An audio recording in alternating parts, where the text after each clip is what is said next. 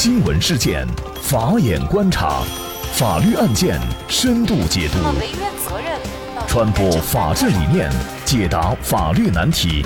请听个案说法。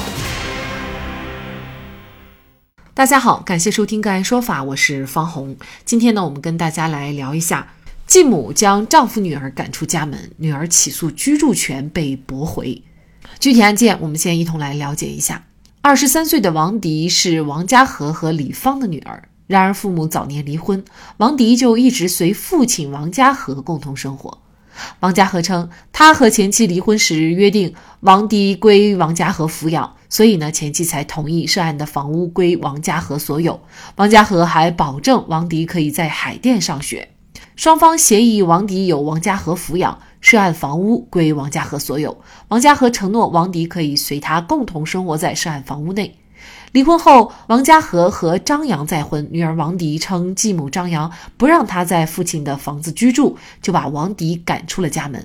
为了维护合法权益，王迪诉至法院，要求确认对涉案房屋享有居住权。而张扬辩称，2008年，张扬在王家和的同意下，已经成为房屋的共有权人，和丈夫各占百分之五十的份额。张扬不同意王迪的全部请求。继母张扬认为，王迪对涉案房屋不享有任何权利。涉案房屋是王家和和张扬按份共有，各占百分之五十的份额。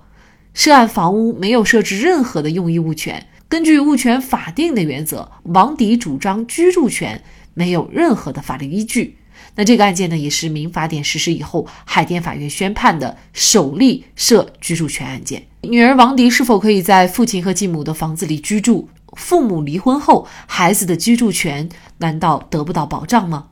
就这相关的法律问题，今天呢，我们就邀请广州律协婚姻家事法专委会主任、婚姻家事与财富传承专业律师、广东吴美律师事务所主任李小飞律师和我们一起来聊一下。李律师您好，哎，主持人好。嗯，非常感谢李律师。王迪呀，他是主张说呢，自己在这个房子里面呢是有居住权的。但是我们注意到，他只是主张一个居住权，而不是说所有权。那这个居住权在法律上指的是什么权利呢？呃，居住权呢，其实它是基于我们对于房屋所有权的一种限制所产生的。那在法律上呢，其实它有一个专用的名词，叫做用益物权。呃，根据我们民法典的规定呢，呃，居住权它的大概的意思是说，呃，居住权人他可以根据双方的约定，对于他人拥有所有权的房屋享有一个占有和使用的权利。这个呢，主要在着重在使用上面。那么，它解决的是居住权人日常生活的需要。这个呢，是咱们民法典正式的实施之后啊，一个关于呃用益物权的一个新的规定。嗯，也就是说，王迪他主张居住权，就代表如果成功的话，就代表他可以在这个房子里面生活、去使用、去居住。对对对，他对房屋享有的是一种使用的权利，而不意味着说他对房屋拥有任何的所有权。那按说呀，这个房子呢是他父亲的，一开始离婚的时候是归他父亲，后来呢，他父亲虽然是分给了他继母一半，但是他父亲仍然是有一半的份额，而且呢，父亲跟自己的亲生母亲在离婚的时候啊，也已经约定了，说孩子王迪享有房子的居住权。王迪的这个主张是否就可以得到法院的支持了呢？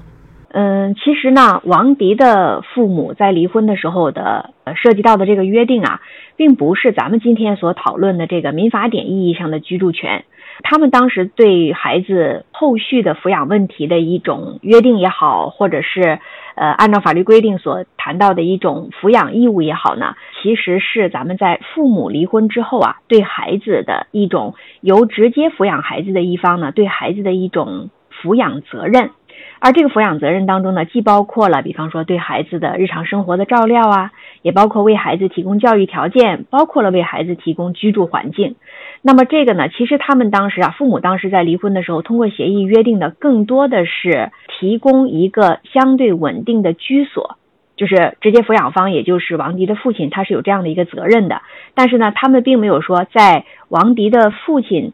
享有所有权的这一套特定的房屋上面，为王迪去设定一个当下我们所讨论的这个居住权。所以咱们这里咱们区分开这两个概念，一个是抚养责任当中所包含的为孩子提供居住场所的责任，另外一个呢是民法典所讨论的居住权，这是两个不同的法律概念。那可能作为我们普通人还就确实是搞不懂啊。那这个民法典实施前后，对于类似于居住权，包括您刚才所提到的，就是给孩子提供居住场所的这样的一个责任，呃，这个具体会有一些什么样的区别呢？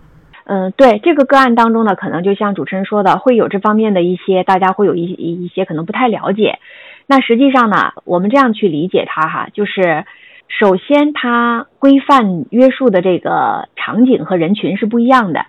比方说，我们讨论居住权，那这个居住权呢，它所适用的场景就不仅仅是只限于本案当中所谈到的父母对于子女，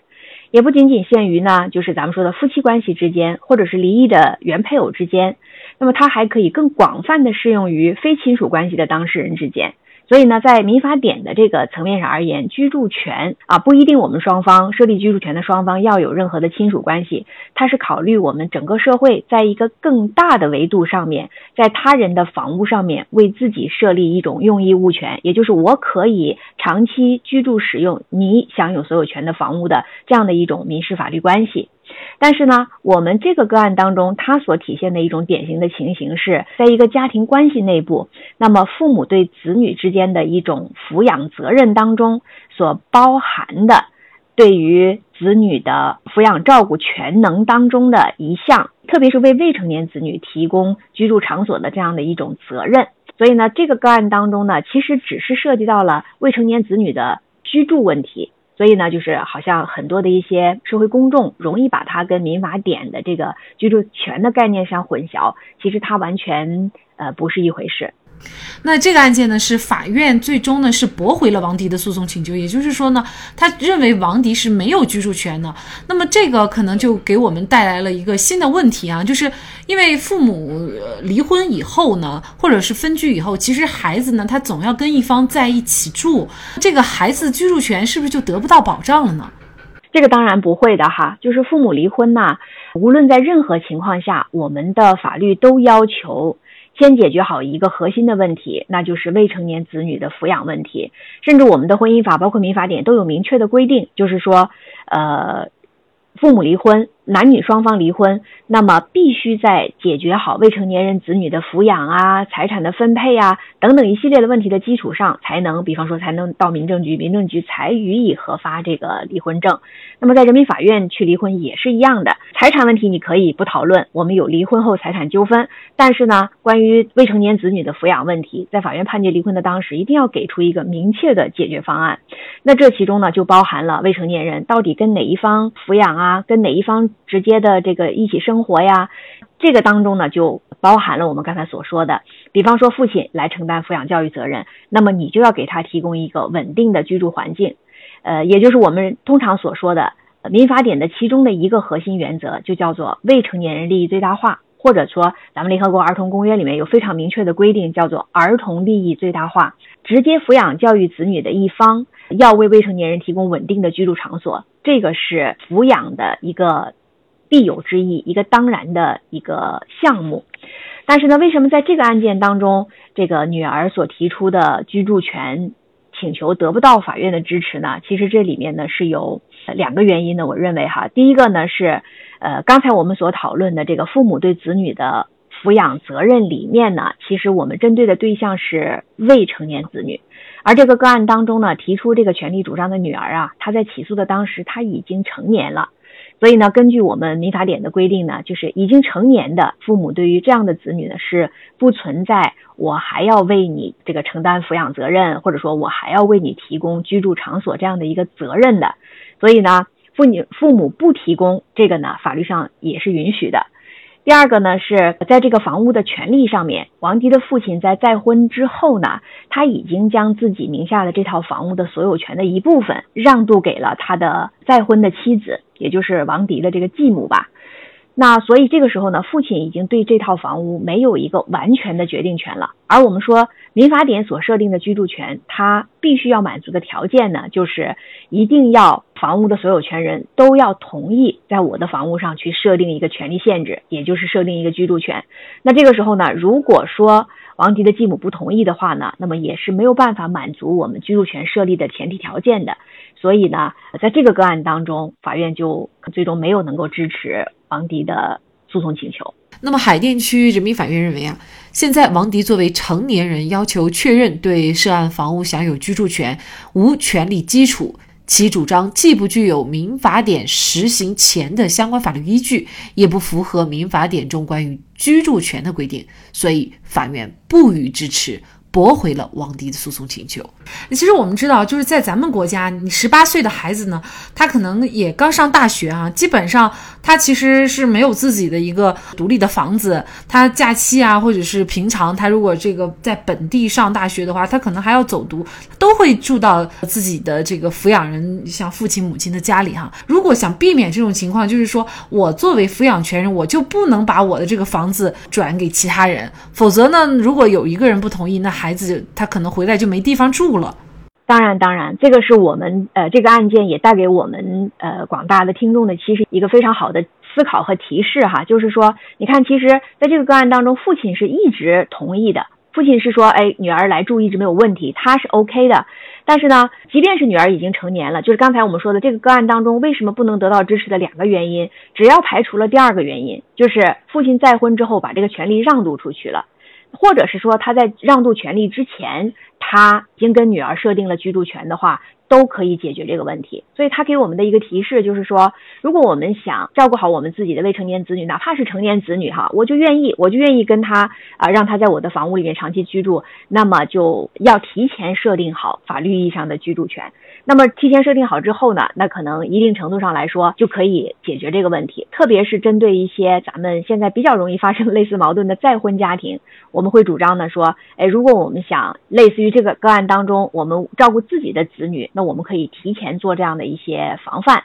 或者是说呢，我们跟这个再婚的这个对方配偶之间，我们也可以提前，比方说做一个财产的约定，可以在一定程度上呢去解决后面因为大家可能双方的子女已经成年呀，或者双方方的一些关系的矛盾所产生的一些不必要的一些争议吧。像这种案件，其实，在现实生活当中应该也不常见啊。那既然是后来组成的家庭，其实作为后边的继母来说，她对于前面的自己丈夫的孩子，也应该是你虽然不能视如己出，但是至少可以把他当成家庭的一份子，也不至于赶出家门。双方之间的关系可能也不是处的特别好。其实，如果呃想能够彻底的化解矛盾，可能还是要从这个情感方面给予更多的关注，才能使这个家庭生活更加和谐啊。嗯，否则的话呢，自己的父亲没有办法让自己的孩子住到自己家里面，这个确实也是让人挺头疼的。而且这样的婚姻还能不能够维持，能够维持多久，这个也是让人挺担心的。